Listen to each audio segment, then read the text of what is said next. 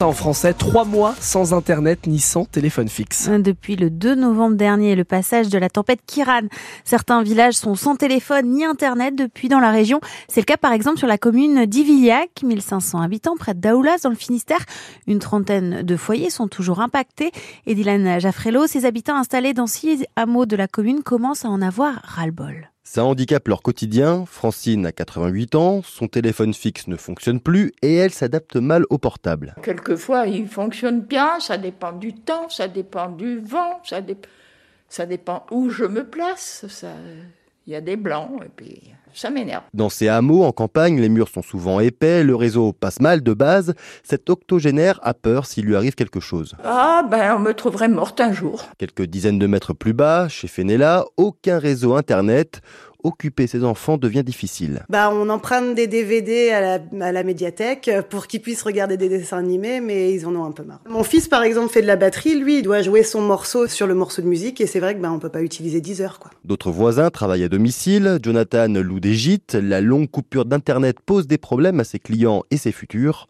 Orange est incapable de lui dire quand est-ce que le réseau sera rétabli. La première fois, c'est bah si, euh, on va venir faire un diagnostic chez vous, mais ce que je disais que ça ne, ça, ça ne servait à rien, vu qu'en en gros, les lignes étaient coupées en amont. Ils sont venus une fois, ils ont pris des photos, aucune nouvelle depuis. On les appelle, on n'a jamais le même interlocuteur, on est baladé. Et je les ai rappelés, je dis par contre, il est hors de question que je paye. Tous espèrent être remboursés et avoir un geste commercial. Et pour le moment, Orange leur a communiqué un retour du réseau Internet et téléphone aux alentours du 26 février, mais les habitants n'y croient plus, car depuis trois mois, on leur dit que tout sera rétabli à la fin du mois. On leur souhaite évidemment un bon courage. Le gouvernement Attal est enfin au complet. Après près d'un mois d'attente, Emmanuel Macron et Gabriel Attal ont nommé hier soir la deuxième moitié du gouvernement, 20 ministres délégués et secrétaires d'État, dont quelques nouvelles recrues dont Nicole Belloubet à l'éducation nationale à la place d'Amélie Oeda Castera, qui reste néanmoins ministre des Sports et des Jeux Olympiques.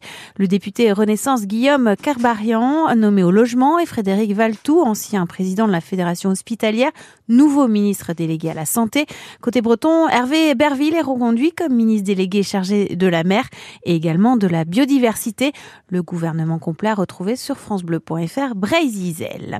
Session plénière euh, du conseil départemental du Finistère hier où la gauche s'est abstenue lors du vote sur le RSA.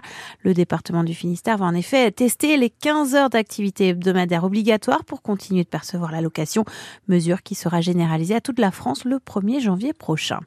Le Stade Brestois apporte son soutien à son défenseur Lilian Brasier, cible de propos injurieux et racistes sur les réseaux sociaux après la rencontre face au PSG mercredi soir. Un déferlement de haine après une faute sur Mbappé. Le club a procédé à des sur la plateforme Pharos et va se rapprocher de la LICRA pour pouvoir évaluer les poursuites pénables possibles. Tirage au sort des quarts de finale de la Coupe de France de football. Hier soir, Rennes, dernier club breton engagé, va affronter le Puy Foot, club de National 2, rencontre le 27 ou 28 février. Et au stade de la Rabine ce soir, rencontre entre le RC Van et Aurillac, septième de Pro D2 de rugby.